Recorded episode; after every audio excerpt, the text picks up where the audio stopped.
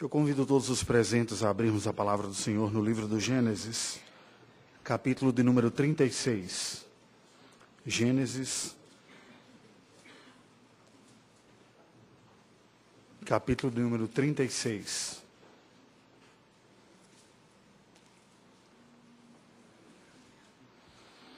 Eu peço a sua atenção, eu farei a leitura de todo o capítulo até o versículo 1 do capítulo seguinte. São estes os descendentes de Esaú, que é Edom. Esaú tomou por mulheres dentre as filhas de Canaã, Ada, filha de Elon, Eteu, Olibama, filha de Aná, filho de Zibeão, Eveu, e Bazemate, filha de Ismael, irmã de Nebaiote. A Ada de Esaú lhe nasceu Elifaz, a Bazemate lhe nasceu Reuel, e a Olibama nasceu Jeus, Jalã e Coral. São estes os filhos de Esaú que lhe nasceram na terra de Canaã.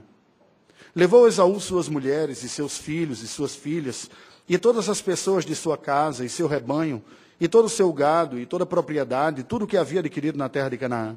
E se foi para outra terra, apartando-se de Jacó, seu irmão. Porque os bens deles eram muitos para habitarem juntos, e a terra de suas peregrinações não os podia sustentar, por causa do seu gado. Então, Esaú, que é Edom, habitou no Monte Seir. Esta é a descendência de Esaú, de Esaú, pai dos Edomitas, no Monte Seir. São estes os nomes dos filhos de Esaú. Elifaz, filho de Ada, mulher de Esaú. Reuel, filho de Bazemate, mulher de Esaú. Os filhos de Elifaz são Temã, Omar, Zefô, Gaetã e Kenaz. Tina era concubina de Elifaz, filho de Esaú. E teve de Elifaz a Amaleque. São estes os filhos de Ada, mulher de Esaú. E os filhos de Reuel são estes, Naate, Zerá, Samá e Mizá. Estes foram os filhos de Bazemate, mulher de Esaú. E são estes os filhos de Olibama, filha de Aná, filho de Zibeão, mulher de Esaú, e deu a Esaú Jeus, Jalão e Corá. São estes os príncipes dos filhos de Esaú, os filhos de Elifaz, o primogênito de Esaú, o príncipe Temã, o príncipe Omar, o príncipe Zefô, o príncipe Kenaz, o príncipe Corá, o príncipe Gaetã, o príncipe Amaleque. São estes os príncipes que nasceram a Elifaz na terra de Edom. São os filhos de Ada. São estes os filhos de Reuel, filho de Esaú. O príncipe Naate, o príncipe Zerá, o príncipe Samá, o príncipe Mizá, são estes os príncipes que nasceram a Reuel na terra de Edom. São os filhos de Bazemate, mulher de Esaú. São estes os filhos de Olibama, mulher de Esaú, o príncipe Jeus, o príncipe Jalão, o príncipe Corá. São estes os príncipes que procederam de Olibama, filha de Aná, mulher de Esaú. São estes os filhos de Esaú e esses seus príncipes. Ele é Edom. São estes os filhos de Seir, o Oreu, moradores da terra, Lotã, Sobal, Zibeão e Aná, Dizon, Ezer e Dizan. São estes os príncipes dos Oreus, filhos de Seir, na terra de Edom. Os filhos de Lotã são Ori e Omã, a irmã de Lotã é Tina. São estes os filhos de Sobal, Alvã, Manaate, Ebal, Sefu e Onã. São estes os filhos de Zibeão, Aiá e Aná. Este é o Aná que achou as fontes termais no deserto, quando apacentava os jumentos de Zibeão, seu pai. São estes os filhos de Aná, Dizon e Olibama, a mulher de Ana, de Aná. São estes os filhos de Dizan, Endã, Esban, Itran e Querã. São estes os filhos de Ezer, Bilã, Zaavã e Acã. São estes os filhos de Dizã, Uz e Arã. São estes os príncipes dos Oreus, o príncipe Lotã, o príncipe Sobal, o príncipe Zibeão, o príncipe Aná, o príncipe Dizon, o príncipe Ezer, o príncipe Dizã, são estes os príncipes dos Oreus, segundo os seus principados na terra de Seir. São estes os reis que reinaram na terra de Edom, antes que houvesse reis sobre os filhos de Israel. Em Edom reinou Belá, filho de Beor, e o nome da sua cidade era Dinabá. Morreu Belá, e em seu lugar reinou Jobabe, filho de Zeraia, de Bosra. Morreu Jobabe, e em seu lugar reinou Uzão, na terra dos Temanitas. Morreu Uzã, e em seu lugar reinou Haddad, filho de Bedade, o que feriu a Midian no campo de Moabe. O nome da sua cidade era Vite. Morreu Haddad, e em seu lugar reinou Sanlá, de Masreca. Morreu Sanlá e em seu lugar reinou Saul, de Reobote, junto ao Eufrates. Morreu Saul e em seu lugar reinou Baal-Anã, filho de Aquibor. Morreu Baal-Anã, filho de Aquibor, e em seu lugar reinou Adar. O nome de sua cidade era Paú, e o da sua mulher era Meetabel, filha de Matrede, filha de Mesaabe. São estes os nomes dos príncipes de Esaú, segundo as suas famílias, os seus lugares e os seus nomes. O príncipe Tina, o príncipe Alva, o príncipe Getete, o príncipe Olibama, o príncipe Elá, o príncipe Pinon, o príncipe Kenaz, o príncipe Temã, o príncipe Mibzar, e o príncipe Magdiel e o príncipe Irã. São estes os príncipes de Edom, segundo as suas habitações, na terra da sua possessão. Este é Esaú, pai de Edom. Habitou Jacó na terra das peregrinações de seu pai, na terra de Canaã. Oremos ao Senhor. Deus bendito, a tua palavra foi lida nesse instante. O teu Espírito inspirou este capítulo da Escritura Sagrada com esta genealogia de Esaú. Nós pedimos humildemente a tua assistência para entender o teu propósito com esse texto, para nós que somos o teu povo. Ajuda-nos. Em nome de Jesus. Amém. Meus queridos, nós costumamos positivamente medir o sucesso na vida a partir da nossa produtividade. Especialmente porque vivemos numa época de produtividade. É? O quanto que a indústria produz, o quanto que nós produzimos, quem é acadêmico, o quanto de artigos que ele publica, o seu currículo Lattes, e por aí vai. Mesmo entre pessoas religiosas, é costume se ver a evidência da bênção divina em sua vida medida pelo volume do nosso legado natural. Ou seja, qual a grandiosidade dos nossos feitos. Nós, muitas vezes, como presbiterianos, nos apresentamos a outros dizendo: nós somos uma igreja histórica que aqui está no Brasil, plantamos igrejas, construímos escolas, hospitais, e falamos do nosso legado a partir daquilo que nós deixamos construídos enquanto denominação é muito comum. Templos, escolas, hospitais, número de convertidos, reunião do presbitério, a estatística, quanto que a igreja cresceu, esse foi o nosso legado. Em tal ano produzimos tal, tal coisa. Entretanto, como Deus enxerga o sucesso humano? Qual é a avaliação que Deus faz sobre o nosso legado? Quais são os critérios que Deus considera para avaliar e considerar algo abençoado e um legado positivo ou não aos seus olhos? Baseado nestas perguntas, eu gostaria de lhe convidar a refletir nesta noite sobre o tema avaliando a glória do nosso legado. O que, que essa pergunta tem a ver com a genealogia de Esaú? Vamos recapitular um pouco historicamente. Após Jacó regressar da Mesopotâmia e chegar à terra de Canaã, o seu irmão Esaú percebeu que eles eram Dois, que tinham uma vasta propriedade, havia servos, havia gado, e ia ser difícil conviver juntos ali. Então ele se muda com a sua família para a terra de Seir. A região de Seir fica a sudeste da terra de Canaã. Hoje seria a Jordânia. E Esaú passa a fixar residência naquele lugar, dando origem a um novo povo, o povo Edom, que era o outro nome pelo qual Esaú era conhecido, que significa vermelho. Este povo de Edom veio a fazer oposição ao povo de Deus, aos israelitas, portanto, aos descendentes do seu irmão Israel, Jacó, logo que eles saíram do Egito. Eles pedem passagem para aquela região e eles se negam e dificultam. E veio depois a fazer uma inimizade ainda maior, desde o século XV a.C. A população de Edom e a civilização produzida por Edom teve como joia da coroa a cidade de Petra, considerada patrimônio da humanidade pela Unesco, decretada assim em 1985, e considerada uma das sete novas maravilhas do mundo, com destaque as ruínas em baixo relevo, construções grandiosas, inclusive igrejas dos primeiros séculos que foram construídos rocha adentro construído dentro disso, que é um patrimônio e que hoje é um dos pontos turísticos da, da Jordânia. Ora, essa cidade de, de Petra veio a ser um importante interposto comercial da região, entre a Península Arábica e Damasco. Durante muito tempo, essa civilização brotou e prosperou, até o ano de 106 depois de Cristo quando reinava no Império Romano o imperador Trajano.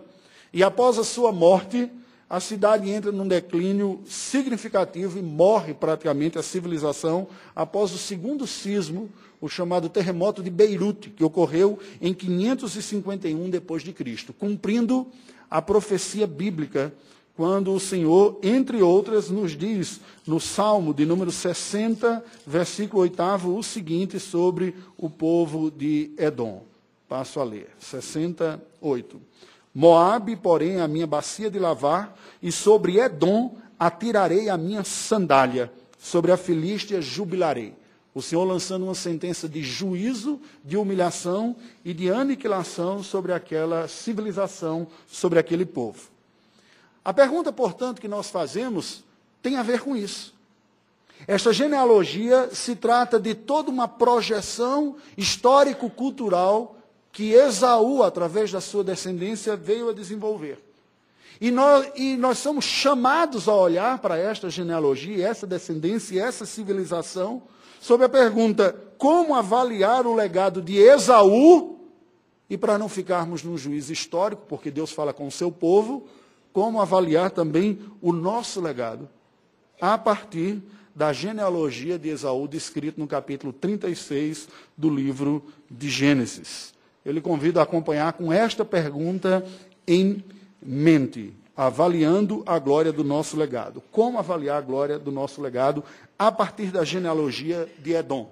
Bem, a genealogia de Esaú, descrita no capítulo 36 do livro de Gênesis, nos apresenta dois relatos. Um relato que vai do verso 1 até o verso 8, e um outro que vai do verso 9 até o verso número 43. Porém, esses dois relatos são nos apresentados através de quatro listas genealógicas progressivas. Ou seja, elas começam e elas vão avançando no tempo, como timelines, com algumas sobreposições. Isso nos faz lembrar um pouco do paralelismo progressivo do livro de Apocalipse. Começa junto de Esaú, avança um tempo. A segunda, pega um pouco e avança mais. A terceira, mais até chegar nos últimos registros colocados aqui. Vejamos como estas quatro genealogias nos apresentam isso. Primeira delas, a genealogia de número 1, um, está descrita do versículo 1 ao versículo 8. Essa genealogia nos apresenta a descendência de Esaú em Canaã até a saída de lá. Ou seja, a vida de Esaú com o seu povo lá na cidade de Canaã até eles saírem e se mudarem. No verso 1 diz literalmente: são estes os descendentes de Esaú, que é Edom.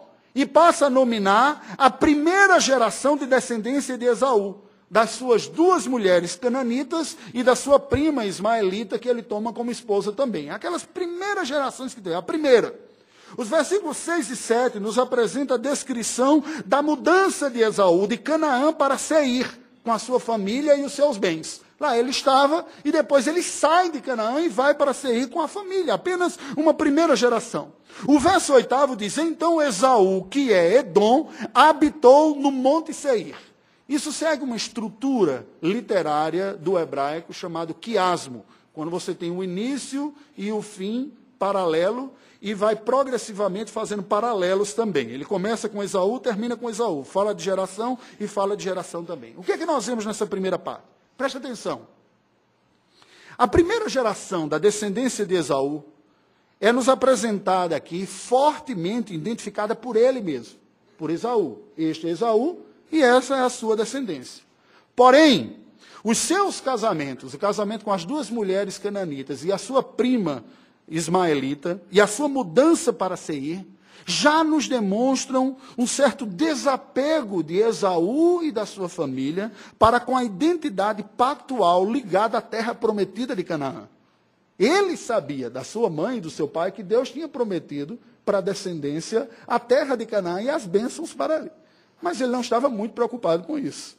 Ele pega as suas esposas, os seus filhos e simplesmente se muda para a terra de Sei. Aqui parece estar simplesmente contando a história de uma família que mudou.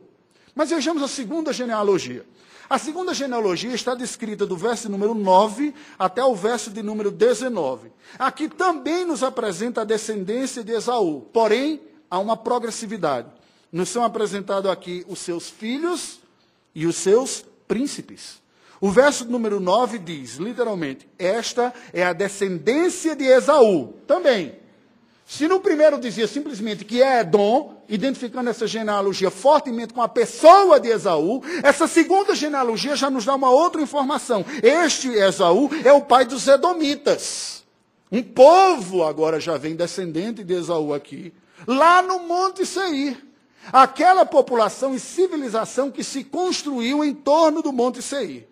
Nos versos de 10 a 14, nós vemos a descendência de Esaú sendo listada e agora ampliando-se até a terceira geração. Filhos, netos, avançando gerações adiante. Nos versos de 15 a 18, nós vemos a descrição dos príncipes descendentes de Esaú já nestas primeiras gerações. Não demorou muito, já começou a se experimentar um destaque, uma honra, uma glória entre os descendentes de Esaú aqui. O versículo 19, normalmente fechando nesse paralelismo hebraico chamado quiasmo, diz: São estes os filhos de Esaú. Só que acrescenta, diferente da primeira genealogia, e esses os seus príncipes. Ele é Edom. Ou seja, essa civilização é filho daquele homem que foi o filho de Rebeca com Isaac que foi chamado de vermelho porque gostou da comida lá e trocou a primogenitura por um, por um prato bem condimentado, né, com qual o tempero vermelho? Eu esqueci o nome aqui. Dizer, não, não, foi o daqui não, mas tudo bem. Coloral. Tinha coloral na comida, eu gosto de coloral. Né? Ele troca a primogenitura por um guisado com, com coloral, um prato de lentilhas lá. O que é que nós vemos aqui, irmãos? Preste atenção. As primeiras gerações da descendência de Esaú são apresentadas ainda identificadas com ele. Você ainda vê um vínculo. Esse povo ainda se diz: olha, nós somos o descendente de Esaú, aquele que foi filho de Isaac, de Rebeca, nós somos esse povo aqui. Porém, a segunda parte, no verso 15 a 18, já destaca o surgimento de uma realeza Idumeia. O povo depois vai ser chamado de povo idumeu. E aquela região de Idumeia era, inclusive, o título que, que, o Império Romano deu para aquela região, a região da Idumeia. Tinha a Judéia, tinha a Idumeia também. Mostrando, portanto, uma espécie de evolução, não no sentido de progresso, de melhoria, mas simplesmente de desenvolvimento, de, de, de desdobramento, uma espécie de evolução político-social desta genealogia. Ela vai deixando de ser uma questão simplesmente familiar, de um povo, de uma família ampliada, e começando a se configurar como uma civilização que está acontecendo, porém, ainda fortemente ligada ao seu genitor inicial. Aí nós chegamos na terceira genealogia, dos versos de 20 a 30, que nos apresenta a descendência de Esaú, agora como os Oreus de Seir, com seus filhos e príncipes. Preste atenção. O versículo 20, que nos apresenta a introdução dessa genealogia, diz simplesmente assim: são estes os filhos de Seir, o Oreu os moradores da terra. E passa a descrever. No verso 20, ainda até o verso 30, nos é apresentada a descendência dos Oreus, do povo que veio viver ali em Seir, entre as genealogias de Esaú. Havia uma população que já vivia no Monte Seir, este povo que era os Oreus, que são apresentados aqui e incluídos no meio da genealogia de Esaú. Não, é um outro povo, é uma outra genealogia, mas eles estavam lá. No verso 30, nós vemos dizendo que são estes os príncipes do, dos Oreus, os seus principados na terra de Seir. Novamente, fechando agora no quiasmo, aquilo que eles abriram nessa porção. Preste atenção. O que é que nós percebemos aqui? Há uma inclusão literária do povo hebreu entre as genealogias, do povo oreu, entre as genealogias de Esaú, como uma evidência da despreocupação desta linhagem com a pureza espiritual da sua família. Eles saem da terra de Canaã, vão para a região do Seir, e possivelmente esta seja uma indicação de que eles se misturaram com os outros lá. E a questão da pureza, gente, não é étnica, pelo amor de Deus, né? ninguém acredita nisso, uma pureza étnica como se tivesse santidade no sangue. Não é? A questão é que essa mistura ou esse sincretismo era muito mais do que uma questão religiosa, era um, uma desobediência de uma orientação, mas que revelava uma despreocupação com a pureza. Esse povo carregava suas crenças, suas práticas e seus valores, e o texto sagrado nos apresenta esse sincretismo aqui. Esta inclusão literária do povo oreu, no meio da genealogia de Esaú, é uma evidência da sua despreocupação com a pureza espiritual. O versículo 24 interpreta aqui, no, nos é dito no versículo número 24, o seguinte: São estes os filhos de Zibeão, Aiá e Aná. Este Aná é o que achou as fontes termais no deserto, quando apresentava os jumentos de Zibeão, seu pai. Aqui é apenas uma curiosidade, né? Que o que, que acrescentaria dizer que ele estava tomando conta de jumenta lá no meio do, do deserto e descobriu fonte termal? Para que, que eu vou querer água quente no deserto? Né? Então, eu quero uma água fresca. Né? Então seria até uma espécie de ironia, no certo sentido, embora o deserto à noite as temperaturas caiam significativamente.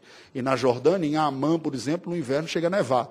Aliás, se não nevar, eles ficam sem água, porque a água depende do degelo de lá. O Albano que teve aqui morou lá em Amã um tempo, né? e outros colegas que tem também, eles falavam, o pessoal fica meio que torcendo para o inverno ser rigoroso para poder ter água no país depois, durante o ano.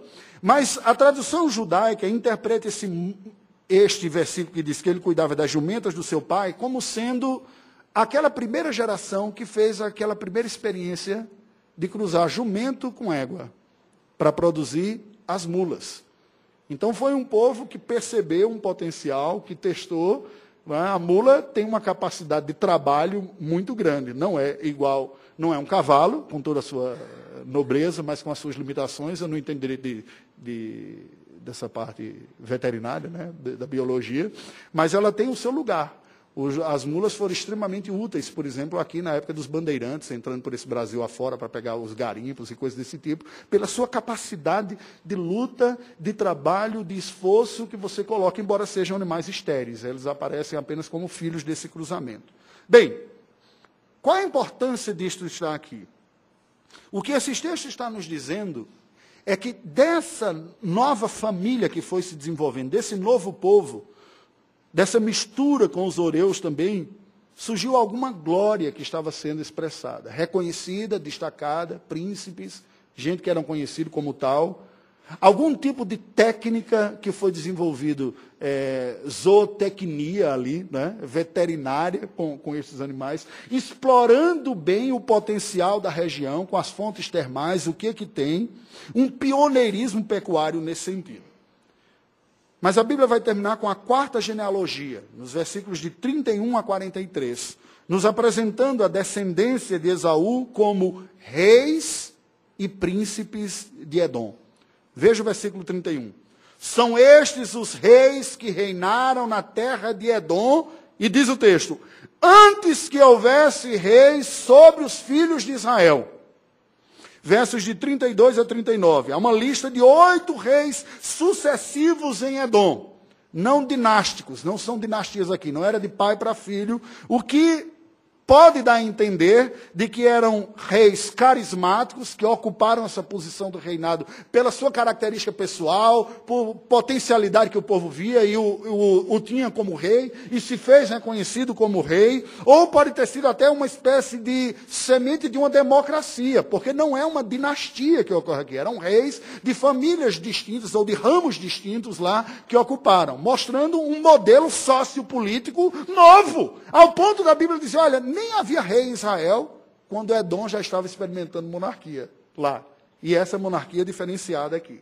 Nos versos de 40 a 43, nós vemos uma lista de príncipes, que na Escritura Sagrada não aparecem como equivalentes a reis ou como simplesmente reis em potencial. Muito provavelmente indicando possíveis administradores. Eu me lembro sempre, para comparar, da cidade de São Paulo, que tem um prefeito, mas tem as subprefeituras. Né? Cidade muito grande, 11 milhões de habitantes, e a administração se dá por essas pessoas que têm nas suas subprefeituras um volume maior do que a maioria das cidades brasileiras. Então, os príncipes seriam uma espécie de administradores locais, mas com uma certa honra. E por fim, o verso 43 diz: São estes os príncipes de Edom, segundo as suas habitações na terra da sua possessão. E aí o texto encerra, curiosamente, dizendo: Este é Esaú, o pai de Edom. É essa civilização. Esse povo aqui é Edom. Carrega dentro de si algo do genitor dessa civilização. O fim da genealogia de Edom revela claramente uma identidade marcada não pela piedade, não há nenhuma referência à piedade, pelo contrário, eles vão crescer, se tornando até mesmo inimigos do povo de Deus no futuro, mas um povo marcado pela glória humana. Produziram reis antes de haverem reis em Israel.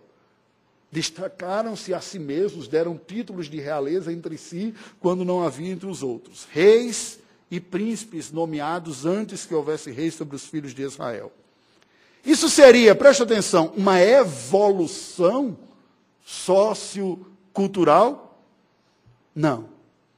Isso é uma revelação da vanglória presente no coração do primeiro e que marca uma trajetória de toda uma civilização que depois é julgada por Deus, condenada e extinta. Os restantes de Edom foram assimilados depois pelos árabes. Por que, que Deus inspirou este capítulo aqui no livro de Gênesis? Estava falando sobre Jacó, termina, e agora dá essa, essa relação genealógica de Esaú. Preste atenção. A genealogia de Esaú apresenta um alerta claro sobre os riscos reais da apostasia no seio da família pactual, em virtude da vaidade natural humana. Eu quero glória, conhecimento e sucesso aqui na vida. Natural. Isso carregamos conosco devido à natureza do pecado. Uma vida voltada para a própria glória, para a própria satisfação, para o engrandecimento potencial, que potencializará a busca da promoção social em demérito da fé e da piedade. O que revela tão somente o pecado original. Preste atenção, porque isso é grave e está em todos nós. A potencial rebelião contra Deus, experimentada pelos primeiros pais lá no jardim, que é a autonomia. O ego centra, sentado no trono da existência, controlando a minha própria vida. Eu nasci para ser rei.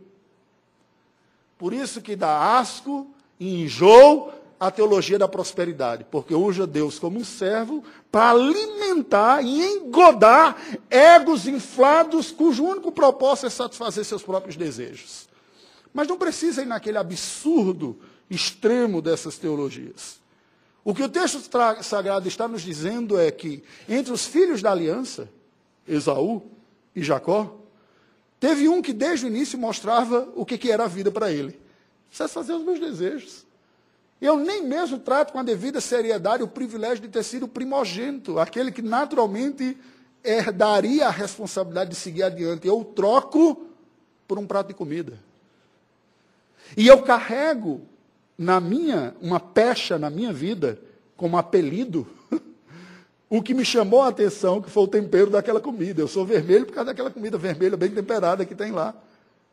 E isto foi comunicado geração após geração, que apenas se potencializou, potencializou a cada geração, convalidando cada vez mais um projeto de vida de busca primeira e mais importante da própria glória e do sucesso. Gênesis 36 nos revela o início de uma trajetória apóstata, cujo fim trágico está resumidamente descrito pelo profeta Obadias, que dirige todo o seu pequeno livro especificamente ao povo de Edom. Eu lerei três versículos aqui, 3, 10 e 18. Olha o que Deus diz. A soberba do teu coração te enganou Ó oh, tu que habitas nas fendas das rochas, na tua alta morada, e dizes no teu coração: Quem me deitará por terra? Lembra que nós falamos que Petra era a joia da coroa de Edom? Com construções nas rochas. A profecia de Obadias já estava vendo isso e dizer o que leva vocês a desenvolverem todas essas habilidades arquitetônicas inovadoras, de vanguarda, impressionantes, e são, e se eu tiver a oportunidade de visitar, eu quero. né? Porque são, como patrimônio histórico, a Bíblia diz: é a soberba do teu coração que te enganou. No versículo número 10 diz: Por causa da violência feita a teu irmão Jacó, eles se tornaram no futuro inimigos do povo da aliança, dos seus irmãos, cobrir-te-á de vergonha e serás exterminado para sempre. E no versículo 18, nós lemos que a casa de Esaú será um restolho. A casa de Jacó será fogo, e a casa de José chama, e a casa de Esaú restolho. Aqueles incendiarão a este e o consumirão, e ninguém mais restará da casa de Esaú, porque o Senhor o falou. Porque o Senhor o falou. Não existe mais povo edomita, não existe mais idumeus. Existem ruínas que são consideradas patrimônio histórico pela Unesco, que são visitadas por turistas, mas aquela civilização foi extinguida. E a palavra de Deus diz que foi por causa do orgulho do seu próprio coração. O que restou desse povo foi assimilado pelos seus primos árabes e incluídos no meio da civilização que ocupa toda a Península Arábica. Essa genealogia de Esaú aqui nos faz lembrar aquelas urgentes palavras de João Batista que nós lemos no início do culto. Produzir, pois, frutos dignos de arrependimento, e não comeceis a dizer entre vós mesmos, temos por pai a Abraão, porque eu vos afirmo que destas pedras Deus pode suscitar filhos a Abraão. Pode? Pode. E deixa eu dizer uma coisa para vocês. E suscitou. A graça do Evangelho do nosso Senhor Jesus Cristo, quando começa a ser pregado, alcança reminiscentes ainda naquela época a civilização ocorria. E edomitas vêm a se converter. E igrejas são construídas em baixo relevo lá naquela região, ainda pegando o legado daquilo. Ocorreu de Deus produzir verdadeiros crentes no meio desse povo, mas a dureza do coração continuou tomando conta e depois isso se perdeu. Ou o Senhor Jesus Cristo falando aos judeus, quando ele diz: Então lhes responderão: Nosso pai é Abraão. E disse-lhe Jesus: Se sois filhos de Abraão, praticai as obras de Abraão. Este é um grave e importante alerta, preste atenção, especialmente a nós, filhos da aliança. Filho da aliança não está no céu. Precisa se arrepender dos pecados, pedir perdão a Deus, ser piedoso, buscar o Senhor igual qualquer outra pessoa. Filho da aliança tem a bênção de saber as verdades de pequeno, de orar, baixar a cabeça, de papai do céu. Desde pequenininho saber o que é essa bênção. Aproveita. Mas se não aproveitar, o juízo de Deus é maior contra esses do que aqueles que são ignorantes. Por isso que Deus disse: Eu vou atirar minha sandália nessa população. Porque estavam tão perto, mas o orgulho, a glória, o desejo de fazer o seu nome famoso, de construir a vida em torno de si mesmo, matou espiritualmente as sementes que foram lançadas, e eu acabarei com esse povo.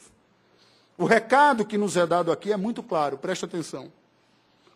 A glória do nosso legado como povo de Deus não está no acúmulo dos títulos obtidos,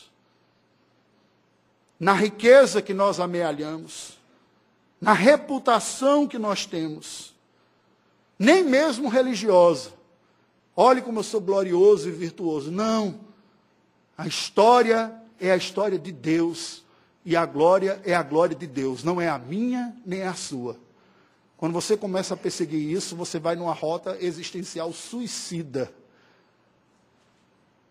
Antes, a riqueza do legado que, como povo de Deus, nós temos para entregar à próxima geração e à nossa própria geração e ao futuro é a manutenção vívida da fé em um Deus que ama, salva, perdoa e santifica um povo para si, do qual nós fazemos parte tão somente pela graça, através de Jesus Cristo.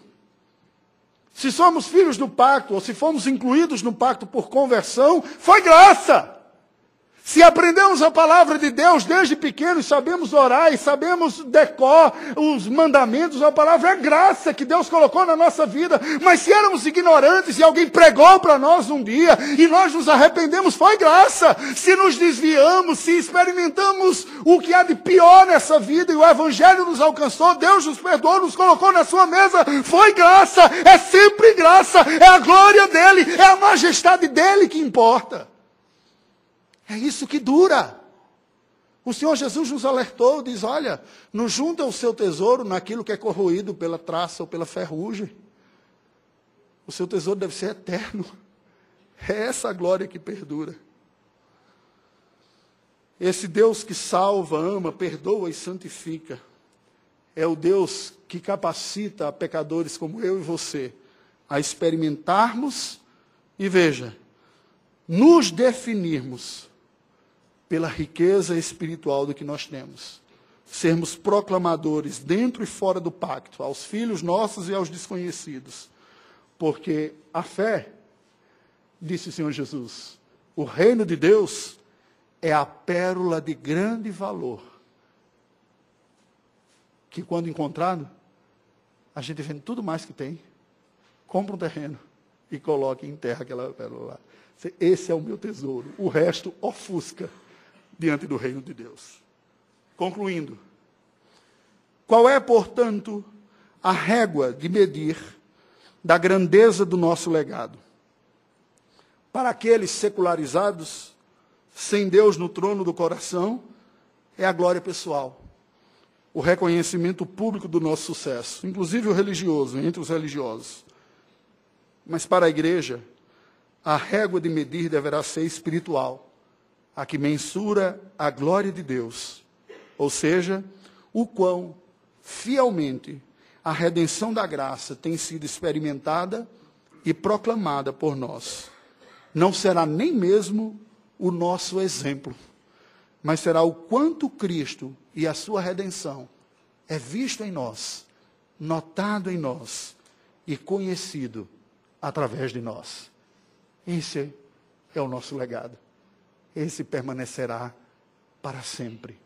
O resto vira ruína, visitada, fotografada, morto, sem gente. Patrimônio que testemunha de uma glória que desvaneceu, de um povo que não existe mais. Curva a sua cabeça, vamos orar ao Senhor. Ó oh Deus bendito, nós estamos diante da tua presença. E nós te pedimos, por amor do teu nome, a tua misericórdia sobre nós. Dá-nos a graça para sermos impactados pela visão da tua glória e da tua majestade, porque somente quando contemplarmos o Senhor e vermos a majestade da tua glória, nós teremos condições de dedicarmos a nossa vida e construirmos a tua vida baseado naquilo que é eterno e não no que é passageiro. Tu não nos chamas para abdicarmos da vida que temos, mas santificá-la para a glória do teu nome. Para isso nós necessitamos ser conduzidos, conquistados pelo poder da majestade da tua própria glória, pela riqueza eterna do Senhor, do Evangelho, do teu Filho Jesus Cristo, de tal forma que aquilo que tu nos ponha em mãos, trabalho, recurso, família, oportunidades da vida, esteja tudo voltado para o bem eterno, não para aquilo que é passageiro. E assim nós possamos dizer, como salmista: não a nós, Senhor, não a nós, mas ao teu nome da glória. Que não sejamos propriamente lembrados, mas que o Senhor seja reconhecido através de nós. Que a visão da tua glória nos encha o coração a tal ponto de naturalmente podermos exclamar, como João Batista, que diz: convém que ele cresça e que eu diminua, sem que isso signifique uma desistência do que a vida tem para oferecer, mas sendo que isso turbine-nos a força e a motivação na vida para construirmos uma contribuição que glorifica o teu nome, Senhor Deus. Ó oh Deus, dá-nos a capacidade de administrarmos os recursos que tu nos dás para a tua glória e não sermos conquistados por estes recursos. Dá-nos a sabedoria servil de sermos mordomos do teu reino para a tua glória e não sermos agentes que buscam a construção do próprio reino e o reconhecimento da própria glória pedimos segundo a tua compaixão e misericórdia em Cristo Jesus.